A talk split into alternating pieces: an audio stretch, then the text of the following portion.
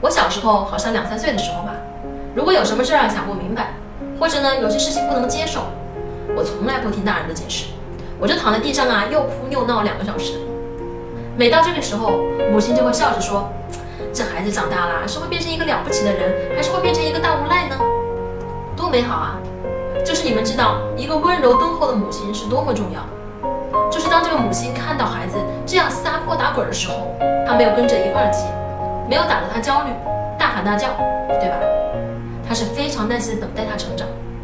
你说这孩子将来长大了，会成为一个了不起的人，还是会成为一个无赖呢？”